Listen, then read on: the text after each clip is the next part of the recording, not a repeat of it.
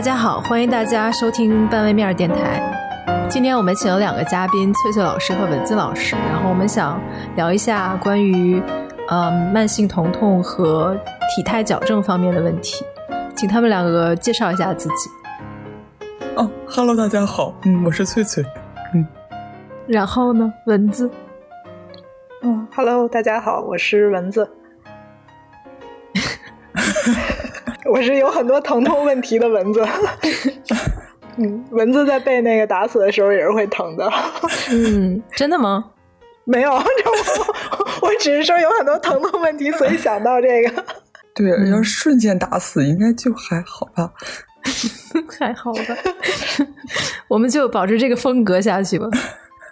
因为最开始我是跟翠翠老师聊了蛮多相关的东西，然后主要是因为我也有一堆的毛病，所以老是跟他咨询，然后聊着聊着就聊出一堆觉得挺有意思的东西来，所以后来我就想，就是再找一个问题比较严重的东西，然后现场让翠翠老师是帮着解决一些问题。你你要先介绍一下崔翠老师的专业背景啊！我不不没没有什么专业背景，就是爱好者，什么东西的爱好者？疼痛爱好者，疼痛爱好者。对你得说一下，其实我也不是特别清楚，就是我知道你学了一系列的课程，但是具体因为那些东西我也不是特别懂。哦，我就是自己疼的地方有点太多了，嗯，所以就。也影响到生活和工作了，然后后来就挺长时间就自己也研究研究，什么体系的都看一看，然后去上上培训，什么就是这种运动康复啊，这种物理治疗这方面的，然后也去学了点儿像普拉提这种像运动类的东西，嗯，就是这样的，嗯。嗯，对，所以就是爱好者，嗯。嗯，然后因为我们三个人都是有比较多这个疼痛问题的，毕竟大家都，呃，怎么说？老疼痛毕竟大家都渐入中中年，所以我们先稍微交流一下，到底大家都哪儿疼？呃，我就可能主要最大的一块疼痛就是痛经吧，痛经了大概。我想想，得有小二十年吧，嗯，然后大概是反正就高中左右开始，嗯，你就一下子暴露自己年龄，你真是，哎，就还好了，都刚刚都被说那中年了，我平时不会觉得自己 给自己这种标签了，刚才已经都被贴上中年的标签了，心里咯噔一下，非常在意。对，就是感觉对整个生活啊，不管是以前学习、工作什么的，还是都有过挺大的困扰吧。嗯嗯，其他方面的话，就是膝盖什么的疼，也也是有挺多年了。但是这个可能不是那种常年的吧，有的时候是运动量大一点会有，有的时候是比较没来由的，然后也是。不停的都去看过，采用过各种措施，但是没有什么明显的改善。嗯，其他的腰什么的 也经常疼，然后胃疼什么的也会经常有吧。嗯，主要大概就是这几方面，然后其他可能就是那种很短期的那种什么呃牙疼 什么，就是我之前也想到过了，可能牙疼、头疼什么这些也都经历过。嗯，包括前些年可能去。拔智齿啊什么的，就属于虽然就是很短暂的一个事儿，呃，过去就过去了，但是当时还是会觉得疼的很剧烈那种，就是印象也还挺深刻的。是，比如说你痛经或者有膝盖疼痛的问题，你都采取了什么样的方式去想解决它呢？嗯，主要还是就看医生吧，然后就中医、西医这些都看过，我觉得好像。就是中医，我之前看是没有取得什么特别大的效果。嗯，倒也不是说因此就完全反中医这种吧。嗯，但反正我个人的经验上是效果不是很好。然后也喝过很长时间的汤药什么的。嗯，我就是长期喝汤药，就是喝，比如说呃一个月以上，至少是有过三四个医生吧。嗯，然后后来西医的方面觉得痛经呢还是会稍微有一些帮助吧。就他们给你开什么类的药呢？呃，就是那种口服避孕药似的。嗯，主要就是通过口服避孕药调节月经周期和激素水平这种吧。嗯，止疼药什么的不吃是吗？吃这个之后就不吃止疼药。我以前是基本上必须要吃止疼药，或者说就可能比如说十次里是八九次都要吃的。嗯嗯，然后现在基本上是不用吃了。嗯，就是还是比之前要好的多了。而且因为我之前是就不光是疼，就是有时候会吐啊，然后会整个就是痉挛啊，然后叫的惨绝人寰啊，那那种吧。所以就是。就是感觉已经完全影响学习、工作、生活的那种，太可怕了。就是用这个暂时这个口服避孕药的这个治疗过程之后，就暂时都完全没有这种了。嗯，那膝盖呢？膝盖主要就是一直是在看西医。膝盖我觉得就是没有没有特别明显的效果吧，疼一阵好一阵这种。不是还有猛药？对对对，还真吃了吃了神奇的猛药。那叫什么素来着？什么？斜日乌素吧，特别神奇。就是其实我先开始是觉得，就猛药治一些就是这种。就是蒙古的这个药啊，就治这种 跌打损伤啊什么的，可能还是挺有用的。因为我以前听说他们，因为他们治很多那个以前是骑马摔下来什么的，就挺擅长的。嗯，但是他说，比如说他有这种什么邪日乌素之类的，他会给你一种幻觉吧。所以这个也可以以后聊到，就是这种心理上的方面，就是属于你吃完以后，虽然膝盖还疼，但你想，你可能身体里的什么什么邪日乌素已经被除了，就这方面的那个。心理心理疗效比较好，有可能。我记得你膝盖疼了好长时间啊，因为我我觉得特别夸张。每次你跟我说你膝盖疼，我就会跟着疼。你想从我们在荷兰的时候，一零年、零九年吧，对。然后我记得你说你膝盖疼，然后我晚上做梦梦见我腿折了，就是晚上可能睡觉的时候特别疼。但是我之前根本没有膝盖疼的问题，所以我从那儿印象特别深。我觉得你好像从那之前，对我上大学的时候就开始。我上大学的时候就有一次，有一次去朋友家玩然后那个朋友家就是有那种榻榻米似的。后来好像我们就很长时间一直就跪着下棋什么的。然后后来回家，我的膝盖就不行了。从那之后就就不行了。哦，嗯。嗯，挺好奇，就是那你去医院，他们的那个感觉怎么样？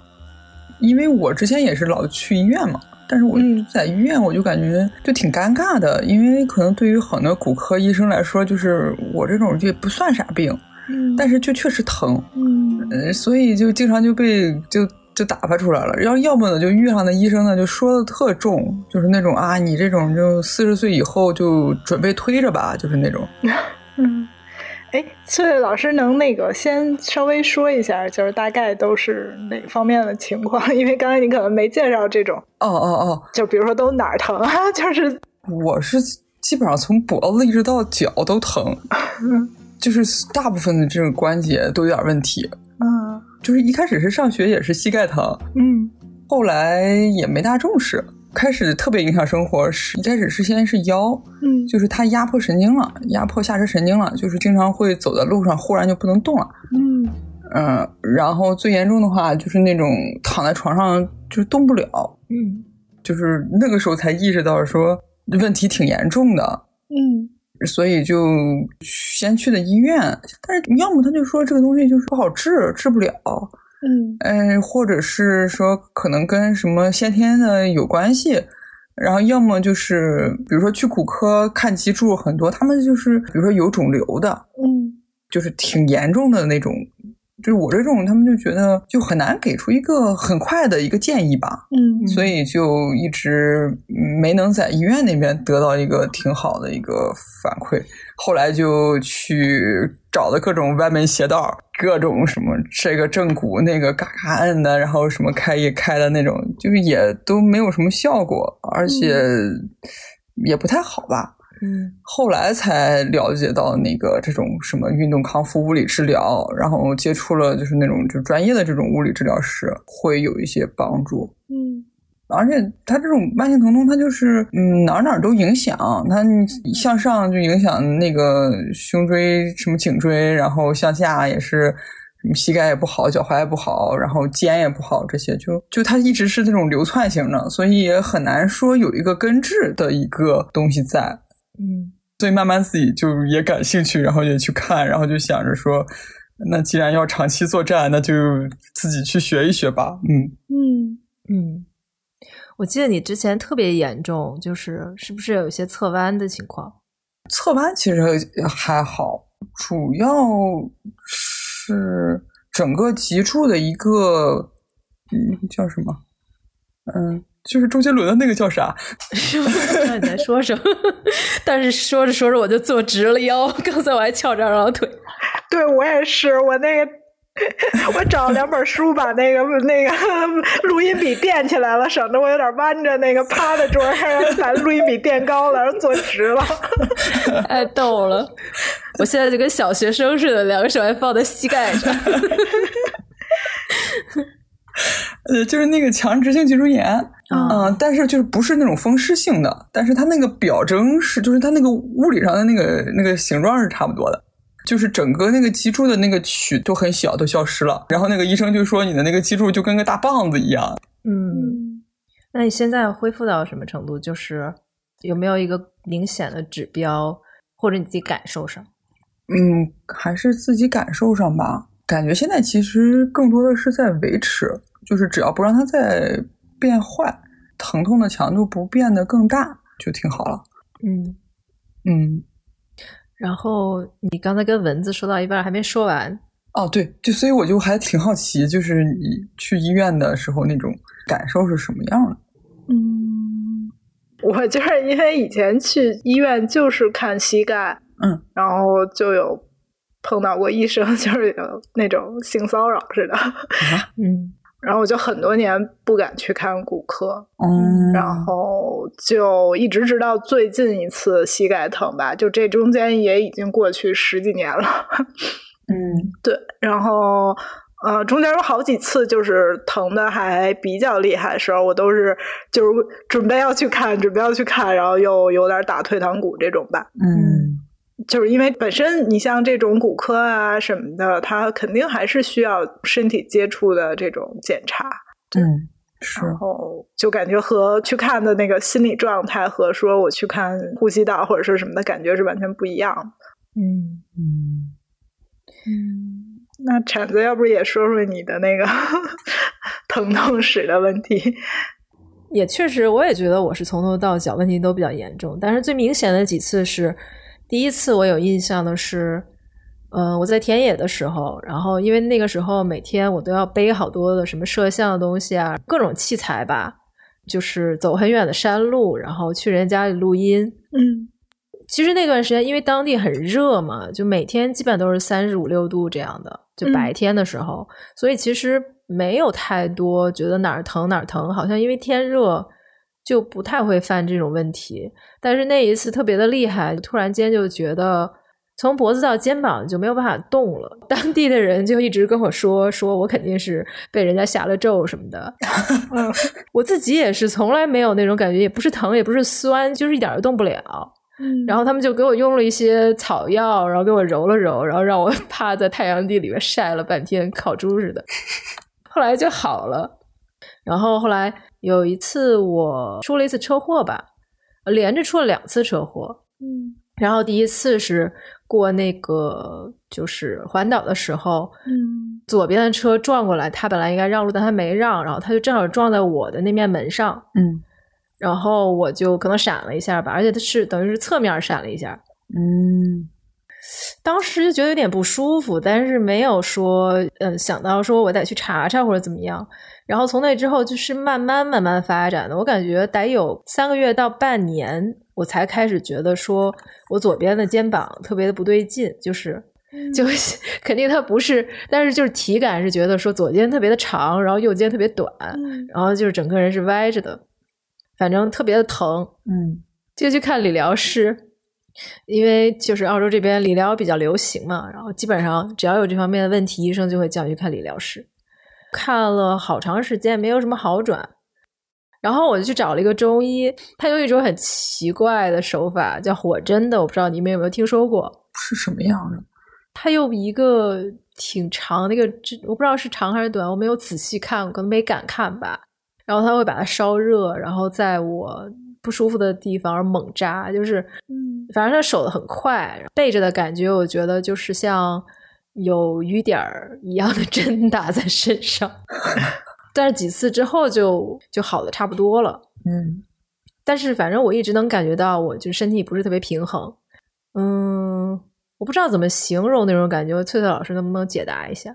嗯，我具体也不知道是呃怎么该形怎么形容，但是可能就是两边的那个张力不一样，会有一边很紧张，嗯，然后或者是也可能是自己意识上，嗯。嗯，然后就反正肩膀就告一段落了吧，但是脖子和肩膀的那种难受是一个特别长期的，就是稍微在电脑前面疯狂工作一段日子就会开始一阵儿，反正就一阵儿一阵儿，嗯。然后再有一次就是我把膝盖给摔了，嗯嗯，就是正面摔了右边的膝盖，但是韧带撕裂吧，嗯嗯但不是特别厉害，就没有不是断掉那种，但是也养了很长时间。嗯。然后当时反正看了看骨头没问题，然后就想自己就养吧，但是特别的疼，所以那至少两个月我都不敢怎么动，嗯。就是能不动就不动，然后有时候开车倒不疼，但是走路特别疼，嗯。反正就是一直养一直养，养到不疼了，可能我就两个月之后就不太疼了，但是不管是有意识还是无意识，就不敢去用那条腿，嗯。然后摔了膝盖三个月之后，就是又突然间又开始特别疼，所以那会儿我又又去看理疗师，然后理疗师就说你就是因为就老是想要用某种姿势去保护那条腿，所以你你那部分的肌肉特别的弱。嗯。嗯。他说就是因为那个肌肉的肌力不足，所以导致对那个膝盖的伤害就会更大，所以才会又开始疼。然后反正就那段时间又是做了一段时间训练吧。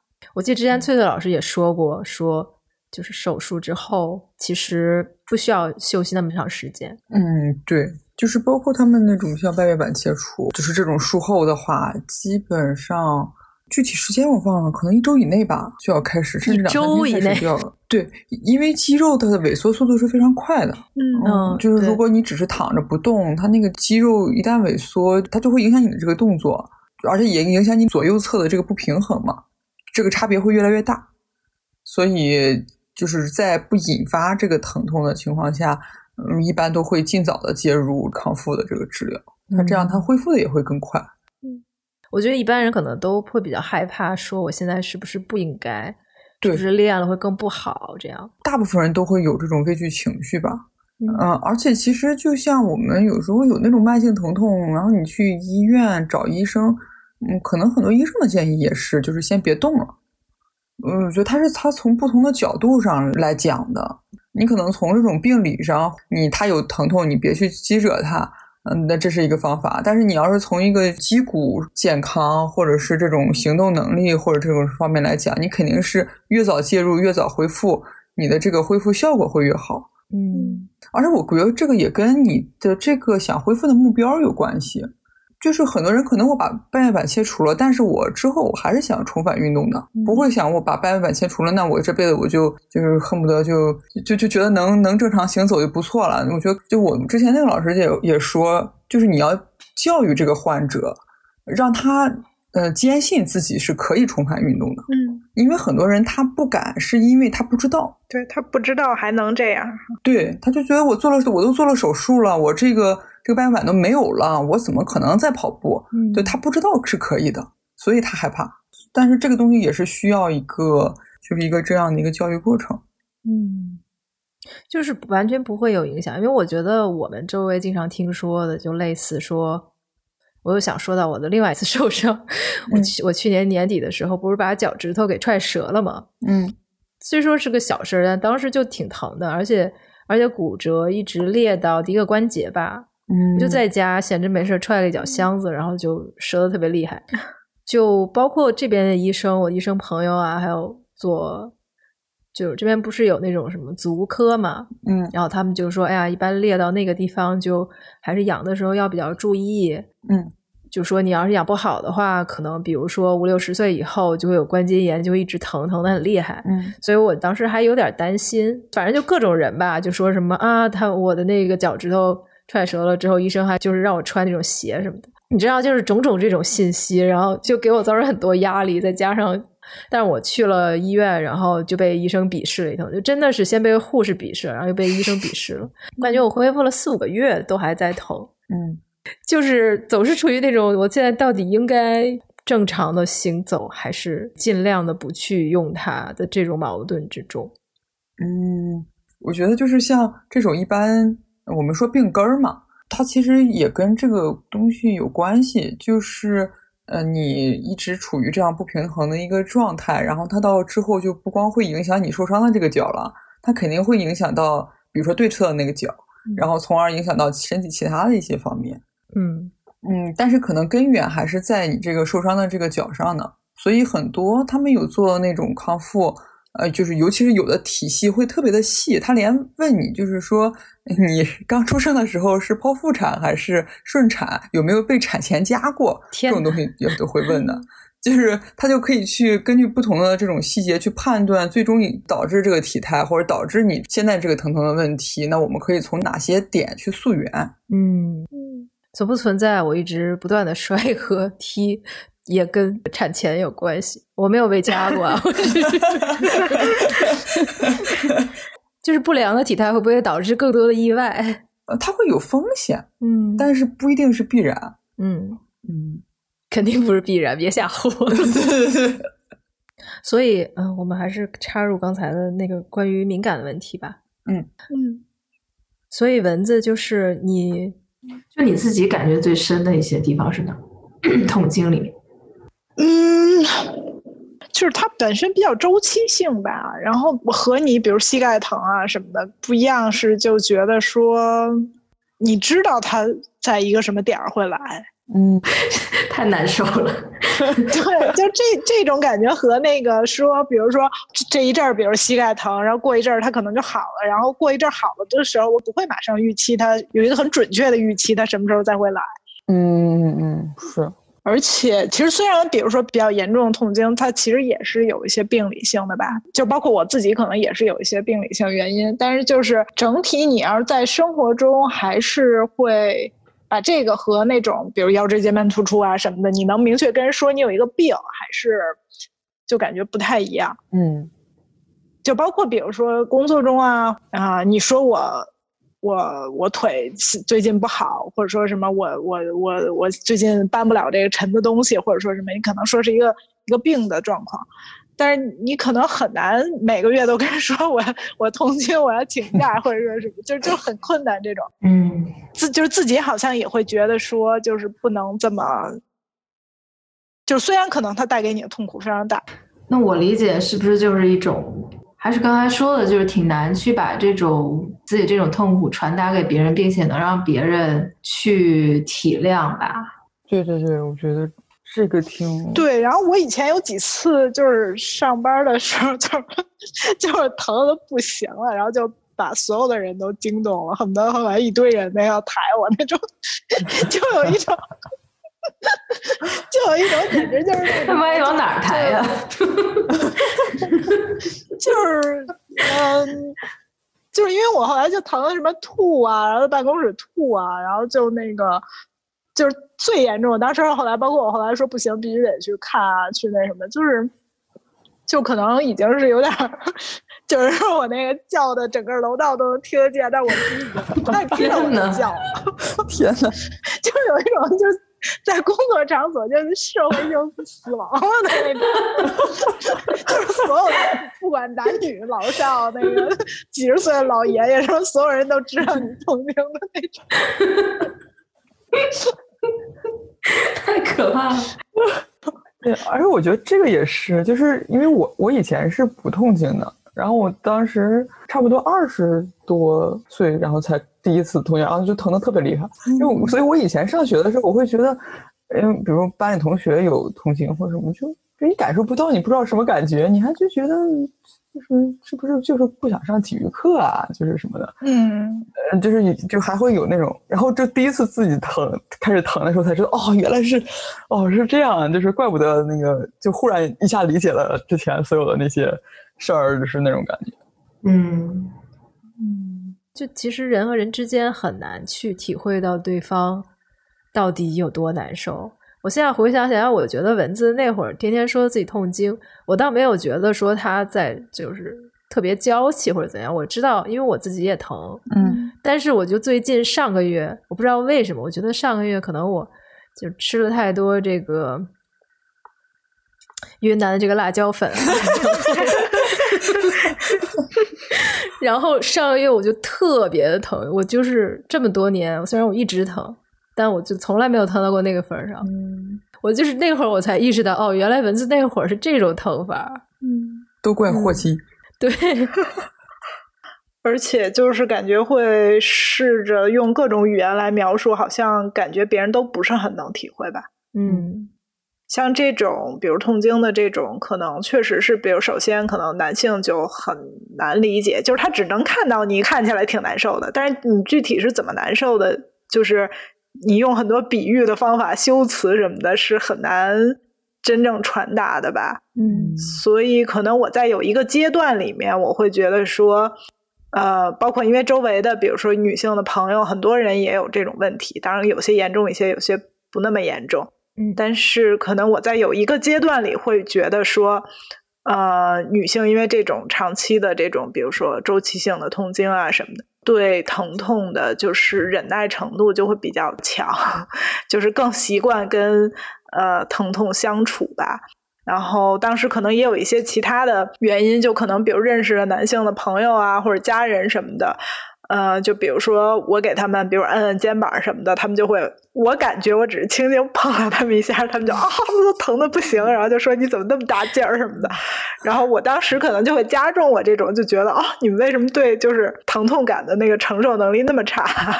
然后我当时就还会很那个怀念，就是之前跟铲子在一起，就比如互相摁肩膀，摁什么就摁特别使劲。对，就是我曾经特别怀念这，就觉得当时那种，就不管是。给他的还是就是备案，都觉得 就是疼特别爽。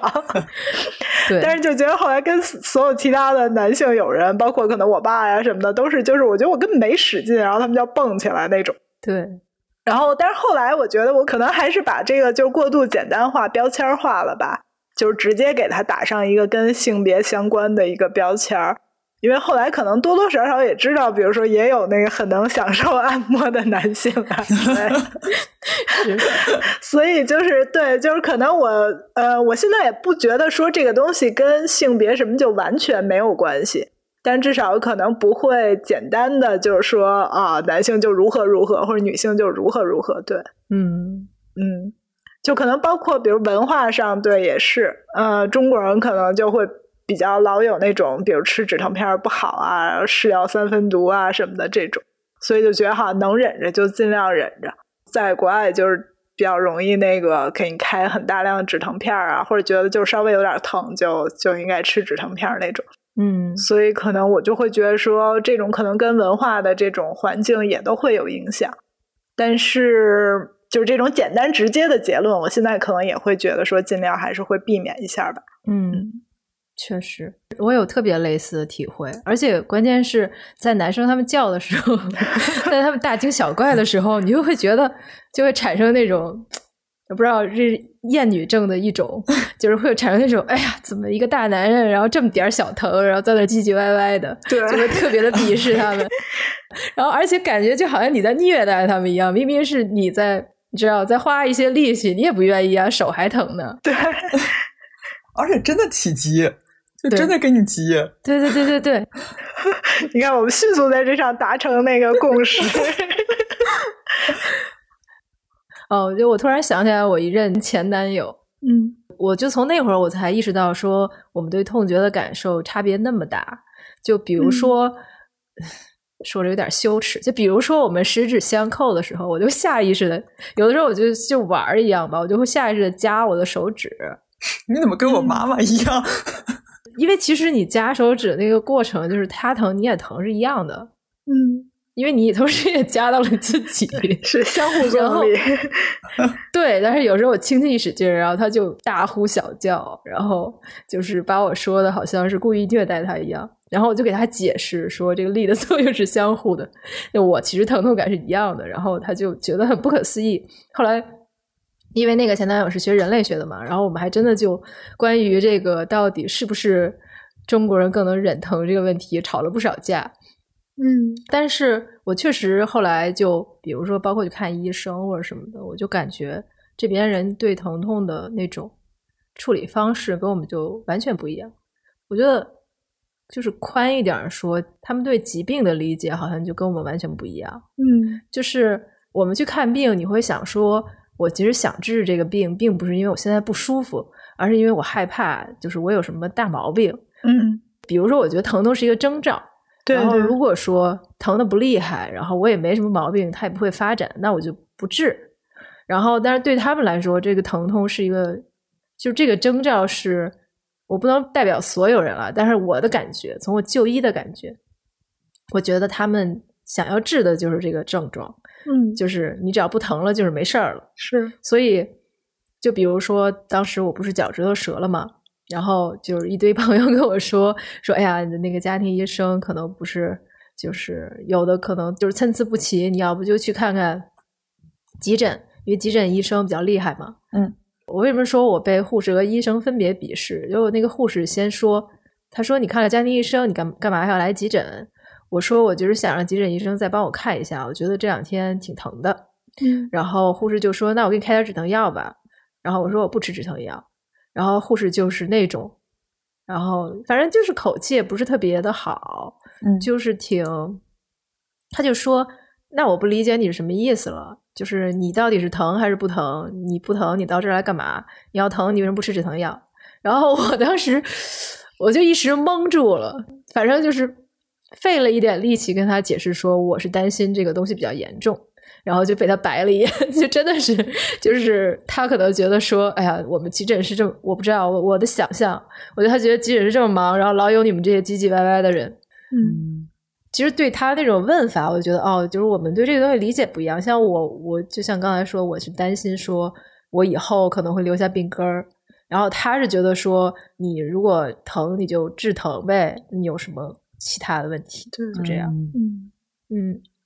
我不知道你们有什么相关的体会，就比如说关于吃止疼药这个问题吧。嗯嗯，因为之前跟翠翠老师也交流过，说关于比如手术后，然后因为一般手术后第一天晚上还是疼的挺厉害的。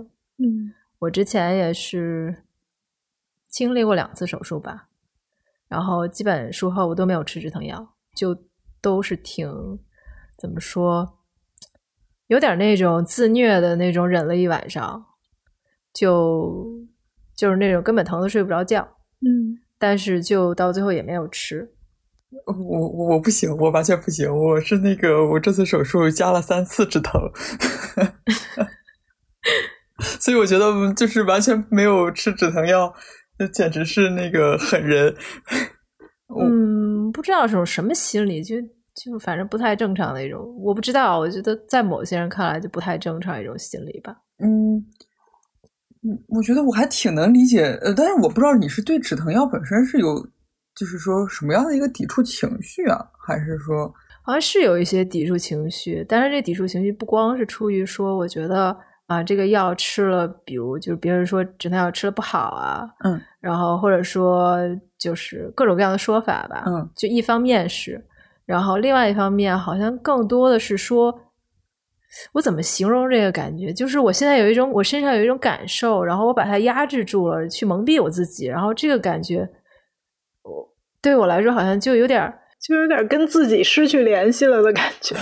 对，就好像比如说我的身体一直在叫，然后我就吃了点东西，我我蒙蔽自己，说我现在没事儿，然后我就会觉得。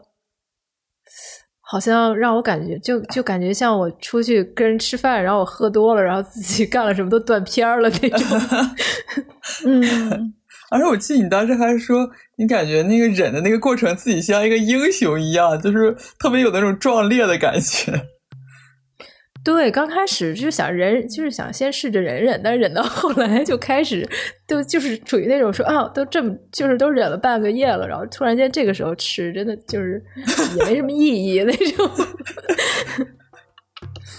嗯，我是会觉得有时候吃了止痛药以后，会觉得那种舒服感让我很不安吧。嗯，不安哦。嗯嗯，就是会有一种。嗯，特别虚假的甜腻感，然后就觉得，嗯，就觉得那个你的身体还在叫，但是你把它静音了吧，那种感觉。嗯嗯嗯，所以就是就并不并不会就因此觉得很好了，虽然可能就不疼了之类的，但是同时会就其他方面的焦虑感，所以就整体也并不会就觉得很爽。嗯。其实就像我现在就每天都会这疼那疼，就是有一些慢性疼痛。我如果哪天状态很好，然后完全不疼，我也会挺不安的。哦，真的，就好像他伴随你太久了，然后就就和你们俩人走走走，然后忽然这个人不见了，然后你还会找半天，然后喊一喊，然后然后后来就可能这个疼痛回来，就还会觉得哦，哎呀，就是好像有一个反馈了，踏实了，对，踏实了。就是可能习惯了这个慢性的这个疼痛在了，就是他要是没有了，还会有点不安全感。就这真的吗？真的吗？怎么回事啊？嗯，就是那种，好神奇。那你现在还会就是日常疼吗？会啊，会啊，每天都疼。哦，真的？对对对，是哪种程度？好不好描述？嗯，日常这种就还可以忍受吧。嗯，我也会有一些缓解的方式。但是真的有那种不太好忍受的，或者影响日常生活的，它这种疼，我现在接受程度比较高。我会有点怕它就是压迫神经的那种，嗯，就比如说腰的一些问题，就是它会压迫到那个下肢的神经，然后就是影响那个腿的活动啊，然后就是像坐骨神经疼啊什么的。我之前还说，我就坐骨神经疼，疼的像小美人鱼一样，嗯嗯。疼的像什么小美人鱼一样？对，嗯，我我我没懂这个梗啊，就是说那个小美人鱼变成人以后，然后每走一步都像踩在刀尖上一样嘛？嗯，对，就是长腿。对对对对对。哦天哪！因为当时你跟我说这个梗，我好像理解的完全是另外一个意思啊。你理解的是什么？呃，我好像理解的是那个鱼没有腿，它还觉得自己有腿，然后有幻，就是幻肢痛还是？啊，你你你这个更厉害一点。对，但是我之前看了一个幻肢痛的一个东西，也挺有意思的。嗯，是跟它那个释放这个疼痛信号的分支有关，比如说腿可能和下体。疼痛的这个信号的分支是在一条线上的，所以你可能这个腿没有了，但是你的下体还在。嗯，我现在感受到一种感受，然后我要用我的大脑给他一个解释，然后我的解释就是我还有两条腿，那个腿那个位置在疼那种感觉。啊，对，它分不开。嗯嗯，它就混了，就是这种对。嗯。我觉得这就跟其实就是我们刚才讨论说，对吃止疼药那种不安的感觉也挺有关系吧？对对对，就是比如吃了止疼药的感受是不是真实的感受？就回过来去想到底什么哪部分是我们所谓真实的疼痛，哪部分不是真实疼痛？其实好像不存在一个明确的一个划分点。对对对对，其实并没有是绝对的。你不吃止疼药的那个疼，可能也是你脑子解读的一个有问题的。对，就嗯，我之前还看那个，就是那个什么费登奎斯，它里面有讲到，比如说慢性疼痛，或者是有一部分的疼痛，它也是一种过度的敏化，就像过敏一样。这个疼痛的信号传达到中枢神经，然后它给了一个制动，然后给了一个疼痛的信号，让你就不去做这个动作。但是这个信号传达到大脑的时候，大脑已经分析过，就这个动作是没有问题的。嗯。呃，但是这个条件反射它没有解除，所以这个疼痛的信号会一直发出，一直发出，一直发出，就像一个保护机制的一个反作用。嗯，然后我们如果就是我们感受到这个疼痛，我们把它当做一个麻烦来处理，然后去用一些很粗暴的方式去对待它，嗯，它可能很大程度上没法真的解除这个疼痛。如果是这个机制产生的疼痛，嗯，所以可能比如说他的这个体系，他的这个疗法，就是说让你去接纳你自己的这个身体，接纳你自己的这个疼痛，然后让身体感到一种安全感，就是去解除它这个保护机制，它这个疼痛信号就不再发出了，你就不疼了。嗯，可能针对一部分人的这种疼会有作用。嗯，对，其实这个就跟我说内观的那种思路特别的像。嗯，我不知道你们对内观了解的多不多。因为我之前不是去参加那个十日的禅修嘛，嗯，然后去参加了一次，后来又去做了一次志愿者，嗯，虽然我一直没有坚持吧，但是我就对他的那种理念蛮感兴趣的。就是所谓禅修这些方法，其实是相对来说比较古老的方法，并不宗教化的方法，但是后来在佛教里面比较多的被用到。但是我们去参加这个内观禅修的课。它也不是宗教化的，它会涉及一些宗教的想法，但其实很多中国人或者亚洲人去的时候，嗯，呃，他们去的目的就是听别人说做了这个东西之后，然后就哪哪都不疼了，然后好多人就是因为头疼啊，或者腰疼啊，或者腿疼什么的，所以才去参加的。大部分就是抱着说，我就是现在身上有一个地方疼，然后我听说这个疗法挺好的，我就去试试这样的，嗯，然后。其实它整个的方法是，它前三天是修止，就是停止的止，嗯。嗯，然后它就是让你观察你身上很小的一个部分，然后当时我们观察的就是鼻子以下，然后嘴唇以上的那个小三角区域，就基本上你那种三天一直在那儿坐着，你知道，基本上就从刚开始根本不知道那块皮在哪儿，然后变成你能感受到上面的汗毛的那个细微的摆动的那种状态，嗯，然后从第四天开始，它就让你。把这种观察一个部位，然后扩展到观察全身，就从头一直到脚，有点像身体扫描这种。嗯嗯，它虽说不宗教化，但它不可能不涉及宗教化的内容。比如说，他会说你身上的感受就都是属于空性的范围之内嘛。然后你感受到它，其实它是不存在的。从方法的角度讲，他会教你说，你现在就是去看到你身上一个感受。嗯。你就对它不起反应，比如说你觉得很疼，然后你觉得很不爽，然后觉得很痛苦，然后觉得想要躲避它，这就是一种反应。嗯，他们的理那种理论就是，一旦你起了一种反应，这个反应就叠加在了你之前的疼痛上。但是如果你不对它起反应，而仅仅就是感知到它，然后承认它，然后你就继续的往下扫，继续往下扫，继续往下扫，就是你这样扫很多遍之后，那个感受就会慢慢慢慢被消解掉。嗯。它其实讲不光是疼痛，它还包括好的感受，比如说，就是你自己脑子里定义的，不管是好还是坏的感受，你都要不起任何念头的去观察它。对，差不多就是这样一个系统。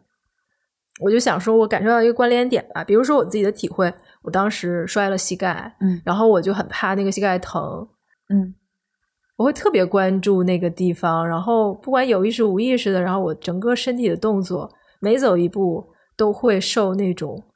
感觉的影响，嗯，我的感觉就是，如果对他做一个评判，说这个感受是不好的，然后是我要躲避的，身体就会不由自主的去换一种方式去走路啊，或者换一种方式去行动啊，嗯，然后但其实就好像刚才翠翠老师说的那种过分敏化的那种感受，其实并不是特别好的，嗯。嗯，我觉得他两个都是挺身心学的那种，嗯。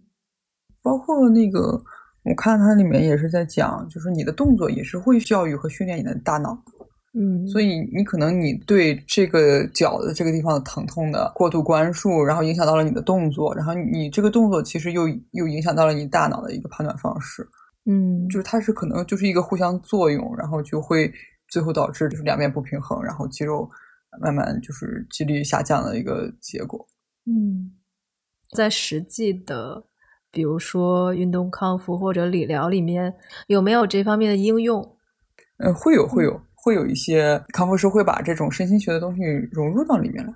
包括其实现在相对来说比较新的这种康复的这种理念，物理治疗的这种理念，也都是至少是在一个无痛的状态下进行的。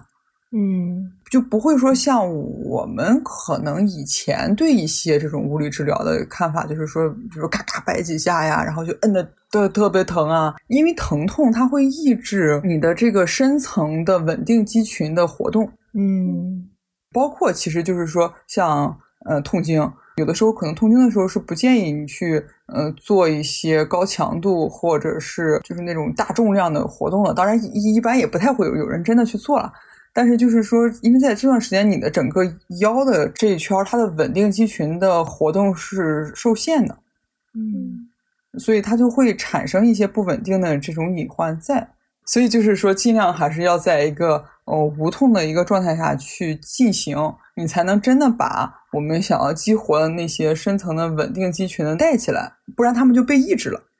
嗯，我觉得这个点蛮有意思，因为我我其实到现在在概念上我还有点含混，嗯，比如说对疼痛的觉察和对疼痛的敏感是不是同一个东西？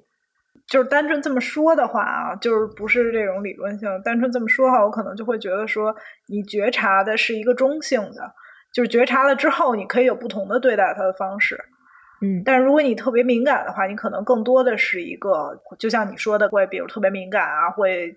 去很有意识、无意识的去躲避它呀，这种，嗯，但是觉察是一个更中性的吧，就是感觉到它，但是感觉到它之后，你到底怎么样去处理它，或者你不去处理它，是一个更开放。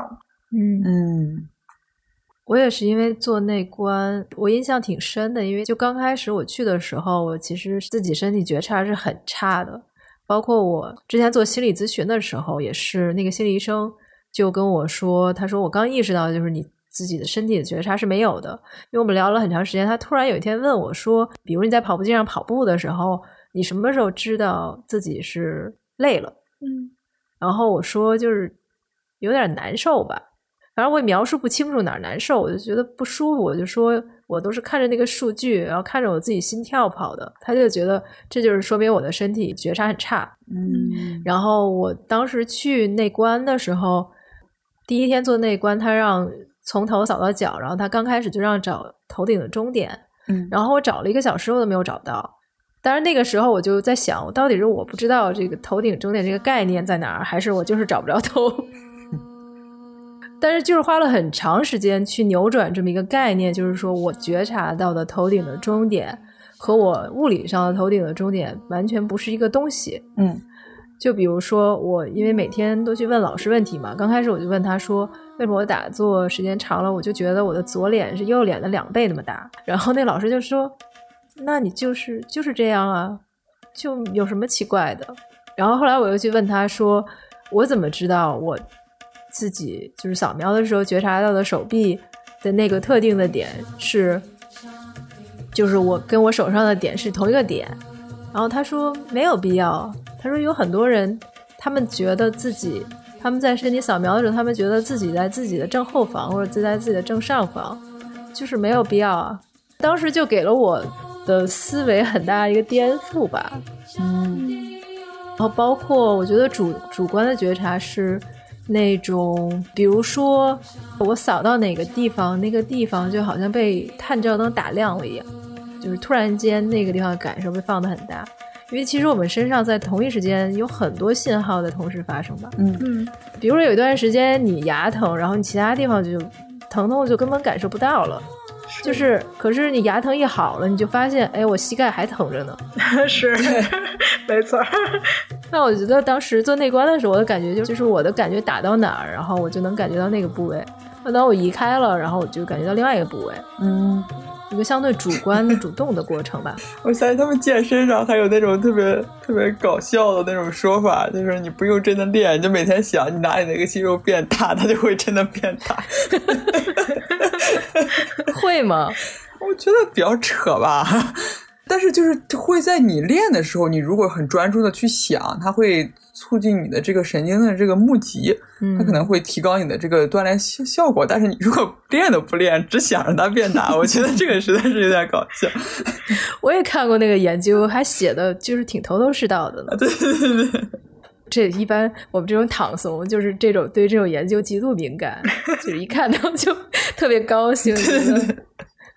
然后再试了一大圈儿这种可以不劳而获的方式，发现不管用以后，然后才能乖乖的觉得哦，还是要努力。就是我，我就挺好奇，你们对于说就在身体觉察这方面有没有什么经验？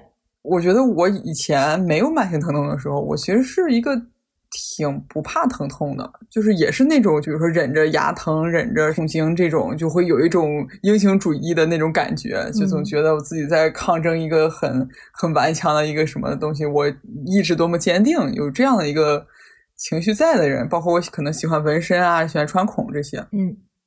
但是我刚开始有慢性疼痛的时候，我其实，嗯，对这个东西是挺抵触的，因为我觉得我是对它有个评判在的。嗯，就是比如说，尤其是这个东西，它影响到我生活，影响到我工作，影响到我去做我想要的事情，我就会把它当做一个非常讨厌，然后像敌人一样的这样一个东西。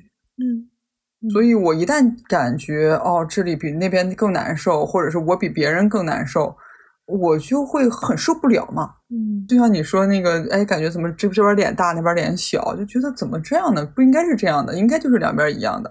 嗯。应该就是像以前一样，完全没有痛的这个感觉的，或应该就是以前能做多少，现在做多少的，就是慢慢的才能接受说每个人的不同时间可能状态是不一样的，就是你感受到的东西是不一样的。嗯，这个东西也是可能身体一部分那种感觉，而且是花了好长时间才能接纳它。嗯嗯，我觉得可能很多人他想去解除疼痛，都是想要一种这种很。短平快的方式，赶紧把这个东西干掉。嗯，对。如果他长期解决不了，就算了，就忍着。就是好像这种态度的会比较常见。嗯，所以在你接受它之后，你觉得自己有没有发生什么变化？会有，就是我觉得我对这个疼痛的态度和我自己觉察的这个东西其实是挺相辅相成的。因为去解决这个慢性疼痛，它这个过程是特别消耗时间、精力和金钱的。我觉得它都有点违背像当代社会的一些这种整个的节奏了。嗯，而且它其实是一个性价比很低的东西。比如说像疼痛这个东西，我自己我这里不舒服，那别人是感知不到的。而且就算是我解除了这个疼痛，那我又能获得什么呢？就这个疼痛，我现在也能忍住呀。啊，那我把这个疼痛解除之后，我获得的那个东西，需要我付出这么多代价吗？其实是自己是有这样的一个矛盾在的，嗯，这个矛盾会特别阻碍我跟这个疼痛的这种相处方式，嗯，后来经过了可能好几年，真的是能容纳了这个矛盾之后，我就觉得哦，我可能我自己性格里面的那个矛盾我也能容纳起来了，我就能真的接受说我是一个我的这个过程了，就不管是这个身体上还是一个精神上、心灵上这种感觉。嗯，文字呢？我觉得你应该蛮有，就是类似的。我觉得我可能在疼痛上不是很明显，然后我觉得我在那个接受身体的这方面比较明显的，可能稍微岔开一点讲，就是是关于过敏。嗯，对，就是我之前就可能过敏的那种打喷嚏、流鼻涕啊，过敏性鼻炎啊什么的就特别严重。嗯。而且就是属于不是那种某一个季节就会专门那种，就是一年四季都不好，也是看过很多医生啊，用过很多不同的药什么的，然后严重的时候也是可能整个睡觉就觉得就不能躺着，恨不得就得坐着睡觉那种。嗯嗯，但是后来可能也是通过比如说去测那些过敏源啊什么的，也就是发现测的所有都过敏那种。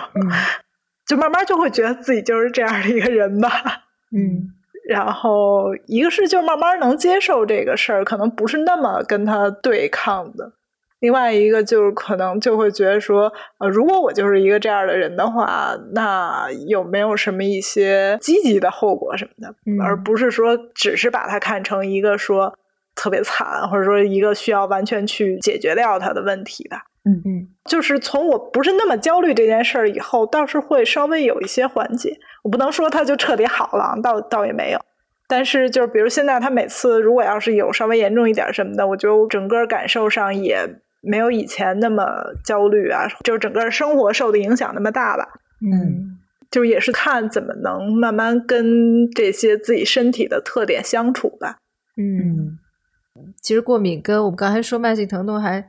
我觉得共同点就是就是那种想要解决又摆脱不掉，但又不是那种要死要活的那种，但又很难受。对对，而且就是有的时候，我觉得可能慢慢就不会把这个视为一种错误的状态，就好像你现在是处在一个未完成的错误的需要马上去解决掉的状态。对对对，而是这就是你现在生活的常态。那你看怎么样能跟他相处的更好吧？嗯嗯，至少不会那么着急，可能就不是说要短平快的马上要去现在把它解决掉。嗯，就是一一开始确实是有那种很强的焦虑感，然后感觉这种东西对就那种心性的那种，就是一点一点的磨的那种感觉特别难受。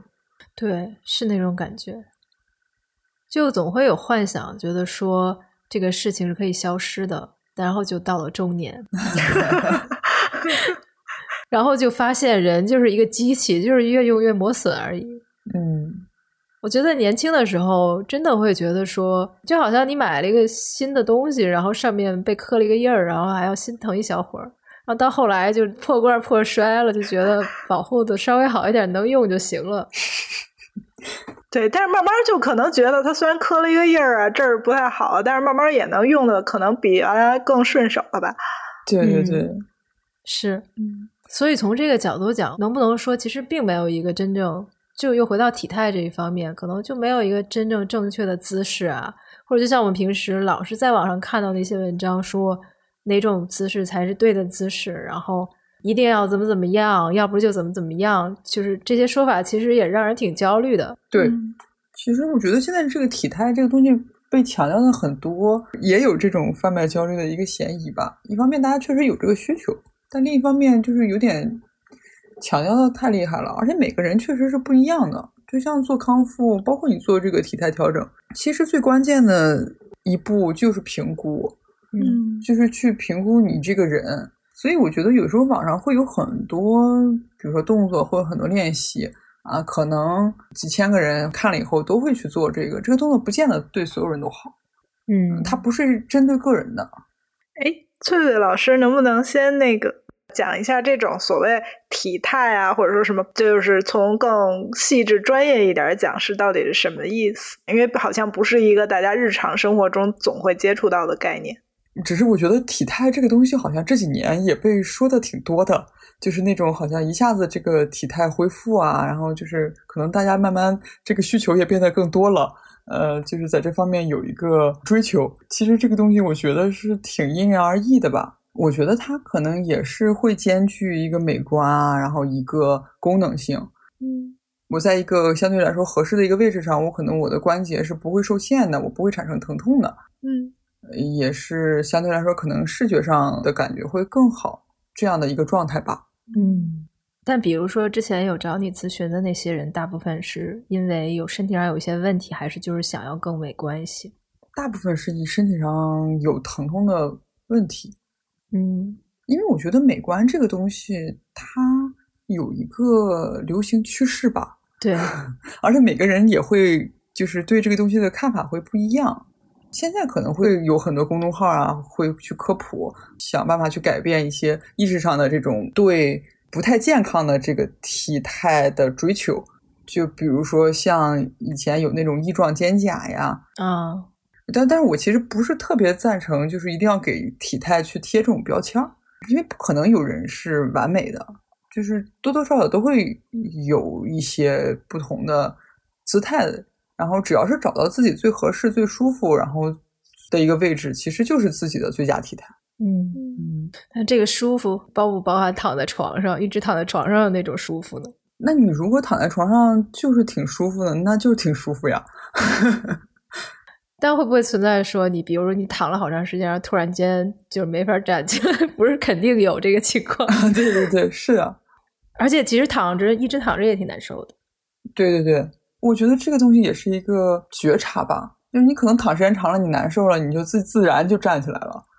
呃，但是有的人可能躺时间长难受，他还是躺着，所以那可能就会躺出问题。嗯，因为就比如好多卧床的人，其实他们挺难受的，尤其是脖子啊、腰部啊。我姥姥就是她在床上躺了四五年了，然后她下肢已经完全萎缩掉了。嗯，而且平时也是浑身也是很痛的，但是她很难再去恢复到可以站起来。然后，就我们可能平时就觉得，哎呀，在床上躺着躺一天多爽，但是对她来说就会浑身疼，然后而且会有很多皮肤问题，就就很难觉得这是一个舒服的事情了。嗯嗯嗯，我觉得像这种你意识上觉得它舒服，和你身体实际的舒服也是有区别的。比如呢？比如说，就像窝着玩手机，嗯，其实你脑子上是脑不是脑子上，就是你的意识上是觉得，哎，这样也挺爽，挺舒服的。但是你可能身体是处在一个疲劳的状态，只不过你的这个被你的这个大脑的兴奋感觉给盖过去了。嗯，对，确实有这个问题。我刚才想说什么来着？哦，我就想说，因为我小的时候，比如我妈，她就给我很多。我现在想想，我觉得是焦虑吧。嗯，比如说，她总会跟我说要抬头挺胸啊。嗯。比如说，她在我后面走，然后大老远的，她看着我稍微有一点不合她的那种所谓正确体态的标准，她就会冲过来，然后，然后那个，然后拍我的后背啊，然后包括他从小就跟我说，说你的腿怎么那么弯，然后反正就很长时间，他就是其实对我的身体有特别多的评判和要求吧。嗯，然后我后来就发现，我真的就是最近几年我才发现，我的很多问题是因为强迫自己去做一个。觉得好像应该这么做的姿势而产生的，嗯，比如说，我觉得我那个肋骨有一些外翻的情况吧，嗯，后来我就觉得这个是从很小的时候就开始有的，因为你知道，就总是需要假装挺胸嘛，也不是假装，就总是需要硬挺胸。我觉得这个很多人会有这个问题吧，然后呼吸的时候就会只抬。这个肋骨不会往下吸，就是不会用到腹部的肌肉这样的，然后肋骨就会翻得越来越厉害，然后呼吸的时候其实吸得也很浅，嗯嗯，所有的肌肉用的那种方式也会有一些问题，嗯。话说我印象中，我一直觉得铲子是一个特别抬头挺胸的人，因为很多人都这么说，但只有我自己知道自己有多难受。对，其实挺普遍的，嗯。嗯，就是我们比如说，现在一说体态，可能大部分人都知道什么，呃，头前引啊，然后这个含胸驼背，嗯嗯，但是其实现在有很大一部分人是直背，就我就是直背，就就等于是胸椎曲度，嗯，变直，就胸椎是有一个向后的曲度的，嗯，但是它那个随着很多原因，它那个曲度变直了，但是就像我一开始不，我也不知道。我还去那个健身房，就也有那种体态的教练带我练，他老跟我说你含胸驼背，你含胸驼背，老给我往那个直里面练，就越练越难受，越练越难受。后来我就是有有好几次就疼的受不了了，后来过了很久我才知道，哦，原来我是直背。嗯，就是，但是可能这个就是胸曲变直这个东西，就是大家普遍知道的比较少。就包括我们可能印象里面会觉得啊，就是像是那种什么站军姿，然后这种什么芭蕾舞者练瑜伽，就一般这样的人会有这种胸曲变直的情况，会挺普遍的。嗯，就是我觉得这个东西就是挺挺是一个意识上的一个引起的一个问题。对。我们可能很追求的那种，就是过于挺胸，但是它也不太符合人体这个挺基本的这个规律的那种感觉。嗯嗯，像不像把猫塞在罐子里那种？虽然我觉得那是个都市传说，是不是？什么都市传说？就是说把猫放在小罐里，然后让它们长不大，或者长成一个特殊的姿势，就比较可爱啊。但我觉得那我我一直觉得那是个都市传说，我不知道是。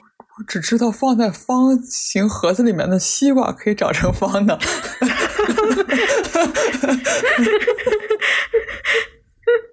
突然间跟西瓜产生了共情，是吧？文字，你刚才想说什么？是不是打断？还是我听错了？没有，没有，没有要说什么。是，就是一直觉得自己的身体很很正常，很很优美，很好看。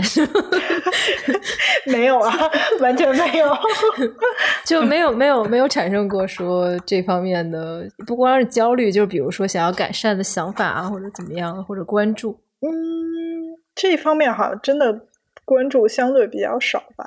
嗯，可能就是关注点还是在那种。疼痛、病痛 什么方面？嗯嗯，就是，嗯，倒也不是说因为自己对自己的这方面多满意，但是可能就，嗯，顾不上焦虑它了吧，有点儿。但就比如说你脖子疼或者哪儿或者膝盖疼的时候，有没有去看那些文章里面说做什么什么样的练习啊，或者？比如说一大堆的理论呀，比如说什么什么，就像我刚才说，比如骨盆前倾啊，或者什么上那叫什么来着？上交叉综合症、下交叉综合症。嗯，对对对对，就类似这些方面的文章啊什么的。嗯，也不太有，接不下去。这那个过掉这一趴，没有，只是觉得，哎呀，这个生活的世界太不一样了。我这关注了一堆的公众号，什么，嗯，反正一大堆书柜是吧？对对对，但看他主要为了好笑。还有那个叫什么来着？就是他有点佛，有点哦，那个什么什么科高科。高科，对对对，他讲了好多就跟身体觉察有关的东西。对对对，他那些动作我都做不下去，就都特别慢，就是让你慢慢慢慢慢慢去体会一些东西吧。对对对，感觉一些连接什么，都看到一半我都睡着了呀。但是其实就是越是这种动作，其实越管用。嗯嗯，但是这种动作一般人都坚持不下去，所以一般会给这样的，我觉得一般这样的体系都会有一个那种精神的那种东西在，就才行的。有的时候我会做那个法鼓山的那个动禅嘛，嗯，它一共有八式，它就是一些特别特别基本的，随便做的一些伸展运动呀，或者就是转转腰啊，然后抬抬手啊，然后把手放下或者扭扭脖子，嗯，就极度基本的动作，但是它会很缓慢、很缓慢的做，然后它会不断的提示你说去感受那部分的感受，嗯，真的需要很大的耐心去做，但是做的时候有时候就真的能体会到说，哦，原来平时我们做的这么多。你觉得很自然的动作，然后就会涉及到浑身上下那么多的肌肉，就类似把脖子往左转，然后就能感觉到哦，左边的肌肉和右边的肌肉都会在发生一些变化。嗯，是，而且它就是说，像这种肌肉，它也分，就当然有有的体系里面是它是这么分的，然后就是说它分深层稳定肌群和这种就是表层的这种运动肌群。就我们一般出现问题的都是深层稳定肌群弱，它干不了它该干的事儿，然后外面这个运动肌群它代偿了，嗯，所以就是等于是你想要是呃这个肌肉它又要稳定又要活动，它就很难受，嗯，而且它两边都干不好，就很多时候就会出现这个肌肉可能就会出现问题，就是好像是就是类似于就是哭闹的那个肌肉，并不一定是问题所在，就我们要去找到那个。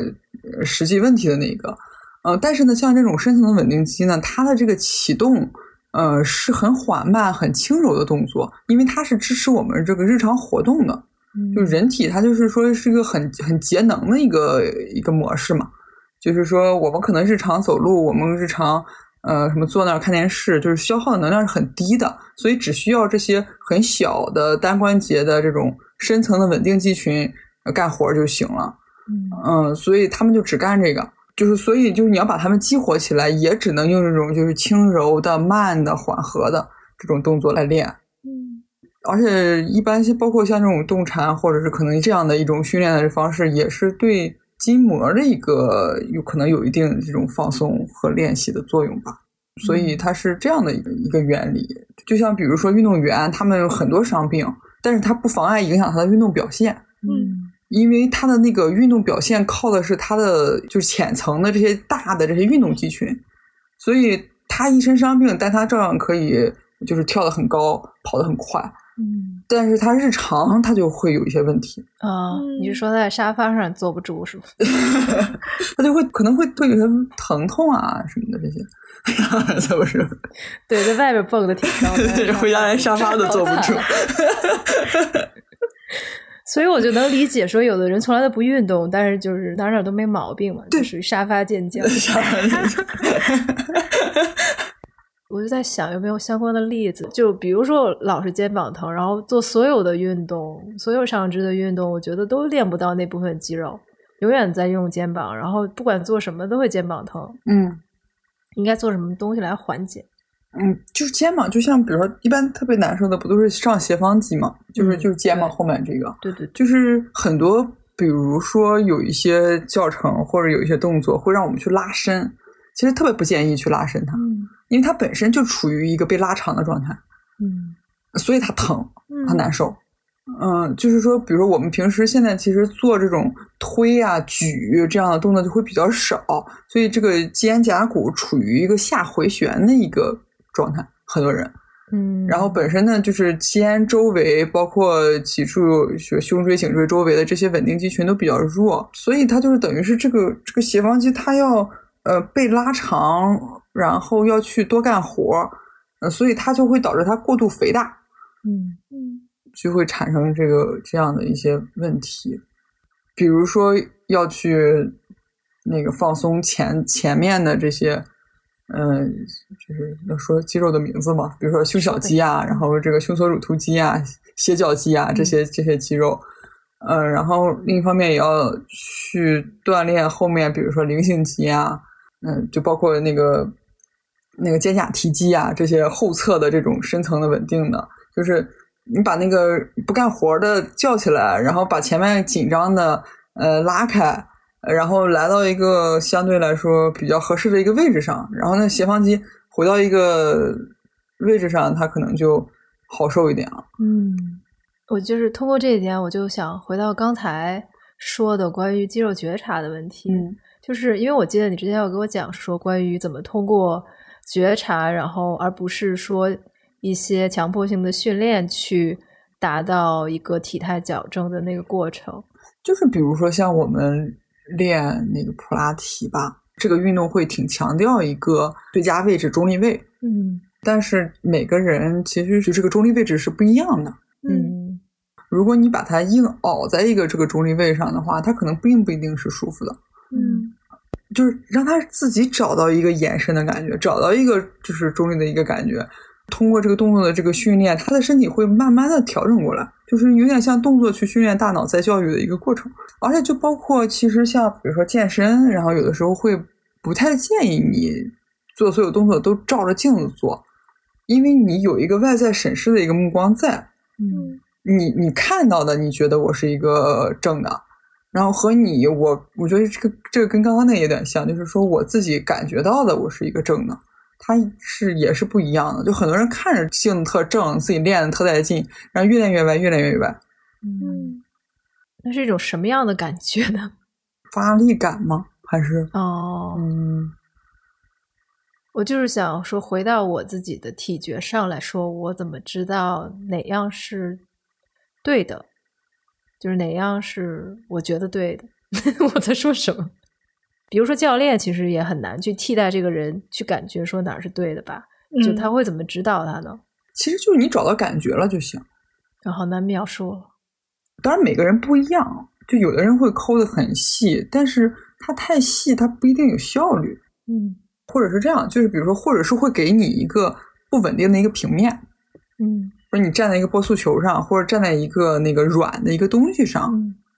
就是你在那上面，你去找到，比如说我自己的一个平衡，我自己的一个中立，我自己的一个中轴延伸，嗯，就是它是有一个重力的反馈在的，嗯，它就是说没有一个绝对的对错。我告诉你，你的身体必须倚着墙，从这儿到那儿，哪里收来哪里有几寸，什么哪里哪里到哪里，什么打开多少度，就是不是像这样的一个像尺子测量的一个东西，而是说我比如说我站在一个不稳定的一个平面上。我身体觉察我的那个平衡，它就是我的那个中立，它就是那个中立。嗯嗯，就是有点像这样的一个感觉。就我刚才还想问说，存不存在一种情况，就是一个人自己的中立，其实在别人看起来超级的歪，特别的歪，你也能找到你的平衡。就比如说像脊柱侧弯，嗯，就是说很多时候，比如说这种骨性的这种问题，你是很难再去改变它的了。嗯。但是你只要是在你现有的这个情况下建立一个新的平衡，然后能在这个新的平衡之下，嗯，保持良好的活动度，然后良好的这个功能，那你也很好。嗯嗯。如果比如说没有那么的影响这个，就没有产生一个特别恶化的一个结果的情况下，就比如说一定程度的这种侧弯或者一定什么，就是我们不一定一定要去矫正它的。嗯。因为每个人都有。嗯。嗯，就包括就像产生这种外伤或者产生一些那种东西，你可能你解决不了了，但你只要在这种现有的情况下产生，就是建立一个新的平衡就可以了。嗯，就之前也有听老师讲过那种案例，就有的人他可能歪着就挺舒服的，就是像有一个一个老太太，然后她是天生的长短腿，她就是左腿比右腿长。嗯，当时她做了一个这个髋关节置换术，然后当时呢就特意呢把这个校正回来了，长的那条腿呢就是把那个长的那部分就去掉了。嗯，但是他做完这个手术以后呢，就浑身疼，哪儿都难受。嗯，就都受不了了那样的，然后最后没办法，就只能垫一个，他当时好像是可能长个两厘米吧，就只能垫一个鞋垫儿，然后让他长的那边再长起来，他才能觉得舒服。嗯嗯，当然这个案例比较特殊，但是其实它就是也是那种，你只要身体能找到一个新的一个平衡，那它这个东西可能就是对你来说最好的。嗯，好神奇哦。对，因为身体适应能力是特别强的。是。我我还想到你刚才说那个自我觉察和那个对身体的这个敏感，嗯，我觉得可能像这种，我一定要达到一个呃什么样的体态、什么样的状态，这个其实就挺敏感的。嗯，我觉得我之前就是这方面会很敏感，比如说胖啊、瘦啊，然后体态的这些东西，但是我其实自我的觉察能力是非常低的，包括我之前会喜欢一些。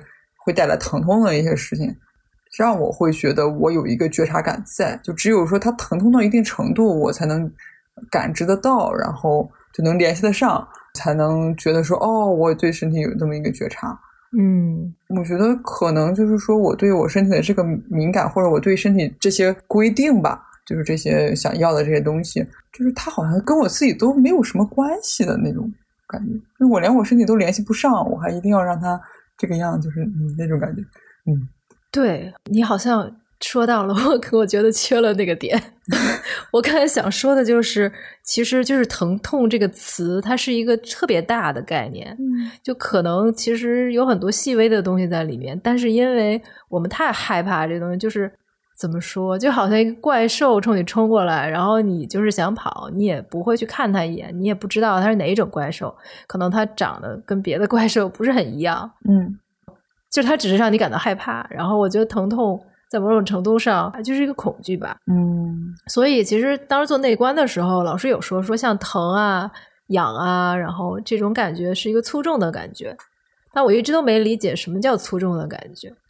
后来他就说，一个粗重的感觉就是一个，其实你真的去观察它，你发现你的觉察很模糊，就是因为你对它产生了一个情绪，所以其实你就是没有办法去知觉到一些很细微的东西。但你真正去能够感觉到那些细微的东西，你就发现每一个感觉和每一个感觉区别很大，虽然他们可能都是疼。嗯嗯。然后他们可能细到最后，当然这是内观的讲法，就细到最后就全部都变成那种很细微的一些东西震动的感觉，就全部都不是疼，也不是痒，也不是好受，就全部都变成一些极度细微的，就是脱离了这种粗大的评判的一个东西了。我就刚才在想翠翠老师所说的那种，就好像看到一个黑影，然后这个黑影就是那种那种疼痛感吧，嗯，就是对对他的敏感其实是一种。反觉察 就是其实是一种对他觉察度不够的表现。嗯，对，我觉得可能就是这种觉察度不够产生的那种不安，会引发很多这种过敏的这种感觉。对，我又想到一个不恰当的例子，就我不是撞了好多好些次车嘛，嗯，然后我就发现现在，反正我开车的时候就是老有点一惊一乍的吧，嗯，好像以前就没有，以前就是。但现在就比如我在那开，我就觉得很多东西不是我看到的那样，就会有一些 PTSD 那种感觉吧。嗯，比如说左边出来一辆车，然后不管是它是一种什么速度出来的，或者是它到底是不是要冲出来，但是我都会下意识的一激灵那种。我就觉得我们已经就是被吓到，没有办法正常的去看到底发生了什么。嗯嗯嗯，就像你刚刚说那个怪兽，你可能。有过这个怪兽，然后你当时也没有能力去看它到底是一只什么样的怪兽。那可能下次来的那个怪兽并不是那只，也可能下次根本没来怪兽之里有一个黑影闪过，然后就都会引起这种反应。嗯，对，就是越是未知的那种感觉，可能会越强烈。对，总的来说，疼痛还是挺让人害怕的。是。而且当时我就是挺想去研究这个东西，呃，也是因为这样吧，就是想知道它到底是怎么回事儿。就是之前可能去找教练或者去找康复师去找别人去解决，嗯，可能也会问很多问题，但是我就觉得。就是断断续续的那种，我就已经接受不了了。我觉得能这么难受、这么疼、疼这么长时间，它肯定有很多很多原因，所以就不断的促使着想去，就是了解的更多，也是想去对抗这种不安全感。嗯，对，确实了解了，好像就会至少不安感会少一些。嗯嗯。而且可能就不会说，呃，就好了以后，然后我才能干嘛干嘛干嘛。嗯，慢慢就会觉得说这个事儿，他可能没有彻底解决的时候，我同时啊，比如我生活中的其他计划啊或者干嘛的，就至少也可以慢慢的做，至少不会那么受他的影响吧。嗯，对，就是当然这某种程度上可能也是觉得那个彻底把摆脱可能遥遥无期了。嗯。只能想说，现在就是现在最好的状态。对，可能以后还会有更多的毛病，我会这么安慰自己。是是是，嗯。我刚才在看一个还挺有意思的，在讲那个吃辣。你是吃辣痛经的问题吗？啊，不是，嗯，不不不是痛经，是就是辣不是也是痛觉吗？嗯，对。他就说那个，因为你产生痛觉，不就会产生那个内啡肽嘛，然后来抵消这个痛觉。嗯。嗯，所以就是有的时候吃辣会上瘾，但是你可能吃吃辣吃到一定程度，你这个大脑就会停止分泌内啡肽了，因为觉得没有什么用。哦，所以就经常吃吃辣吃到后面就觉得太辣了，吃不动了。嗯，就可能不一定是这个东西越吃越辣，而是你的这个内啡肽不分泌。嗯嗯。只是让我想到，之前还看过一个文章，说他说好多 psychopath，嗯，特别喜欢吃苦的东西和辣的东西。刚才你是不是说这个痛觉是能让你找到感觉的一种方式吗？嗯嗯嗯嗯嗯。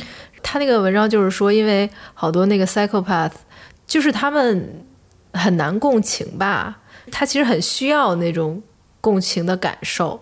就很需要一些情感的激发，但是因为他本身共情能力很差，所以他就需要一些更强的刺激，去刺激他，嗯，能产生相应的感受，包括就是吃一些很刺激性的东西，还有包括就是就是电影电视里不是特别喜欢描述这种人，就是类似自己平时没有什么感受，所以就必须要杀人啊，或者做一些很极端的行为来找到一些强烈的感受。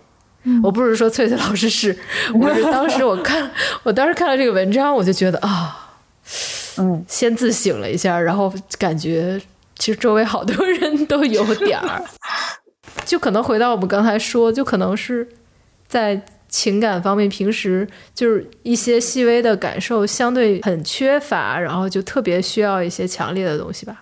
嗯，对对对，而且跟状态也有关系，就像比如说平时压力特别大，然后。呃，特别想吃辣，我觉得可能也是在那种压力那种状态下，可能身体的这个什么可能传导也是受影响吧。嗯，就是需要一种很很激烈的一个方式，好像能把这个东西打开一什么一样那种。是，因为我之前有思考过这个问题，我觉得就是，比如说，就像你说的，就是以前其实不怕疼。但是后来，因为长久的经历了一些慢性疼痛之后，然后反而就对这个东西产生了一些畏惧吧。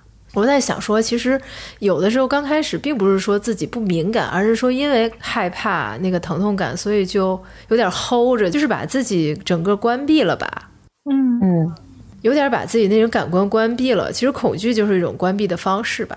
就其实那个怪兽还没出现，你就先给自己筑了一个铁门。但是反过来又变成说，呃，因为住了这个铁门，所以感受不到一些细微的感受，然后就感觉很难受。但是人又很需要这个感受，所以就是又去寻找一些另外的疼痛。嗯嗯，是的。其实现现在，比如说一直有这种慢性疼痛，就是现在会感觉挺感激这个疼痛的。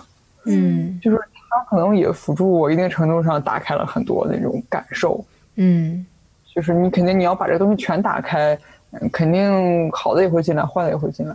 对，而且我觉得那个刮痧特别有意思因为我之前去刮痧，刮完以后，因为是夏天，所以特别难受，没法洗澡，嗯，又很热，然后，哎，是什么响？是我这边的摩托车吗？哦，我以为是怪兽来了，对，听起来像怪兽那个，对，那个哥斯拉那个，对。然后我就去查了一下那个刮痧，我发现它其实是因为也是就像跟蜡一样，就是人在产生一些这种小的痛觉、伤口的时候，嗯，它是会分泌很多这个内啡肽去抵抗的嘛。嗯嗯，然后刮痧这种方法就是制造很多很多那种小的这种伤口，呃，什么毛细血管出血，然后让你的身体去产生那个内啡肽，然后让你就会觉得特别爽。当然我没有那么了解刮痧，我也不能完全说它就是没有用，反正对我来说是没有什么效果。嗯，然后我看完这个原理，我就觉得特别生气，我就感觉自己没事儿找事儿，就去那个弄了一堆这个假嗨出来，然后也不解决任何问题。哎，不好说吧，就是其实，嗯，我觉得内啡肽我们都挺缺的，能找这个方式来点是点。哎，它这个东西会。嗯，上瘾嘛，所以很多人可能刮了几次就觉得哎挺舒服挺爽的，然后又去，呃，这样。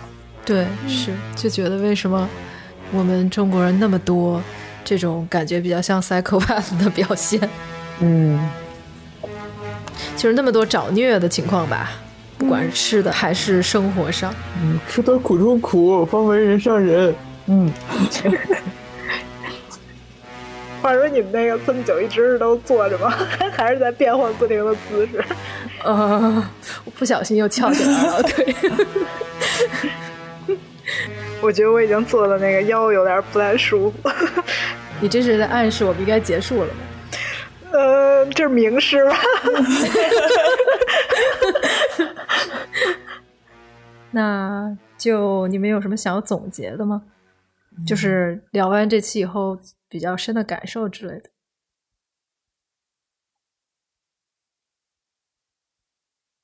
陷入了，感觉陷入了需要中心思想的那种焦虑里。我觉得中心思想上，可能就我个人是会觉得说，嗯，还是有很多可以那个去了解的东西吧。感觉你们都进行了好多尝试，对，所以就觉得说，嗯。还是有很多可以发掘的东西。虽然现在我可能某种程度上比以前更能跟这些问题相处啊，更能有些东西不太那么把它视为问题，那么焦虑啊，但是还是觉得有可能跟你们聊完以后，会觉得有更多可以开掘的那个资源啊。对，嗯，对，其实就是这一期我本来的目的就是想说，不，其实不是说给大家传什么知识啊，我觉得好多知识是一种。都是就是很多不同的理论嘛，但是我更多的想说，如果比如说有包括蚊子或者包括其他人有这方面类似的问题，然后会用一种什么思路去，嗯，少走弯路吧，就是，嗯，或者就至少是说，可能没有那么说绝对的直路和弯路吧，但至少是说有不同的路可以都试试，嗯。嗯，我我就是想说，我有的地方可能说的不对，嗯，因为我也不专业，嗯，那个如果说的不对，那个，嗯嗯，那个啥，嗯，那个啥。啊，呃，什么欢迎批评指正，嗯嗯，好的好的，嗯，那行，那就这样，嗯。嗯。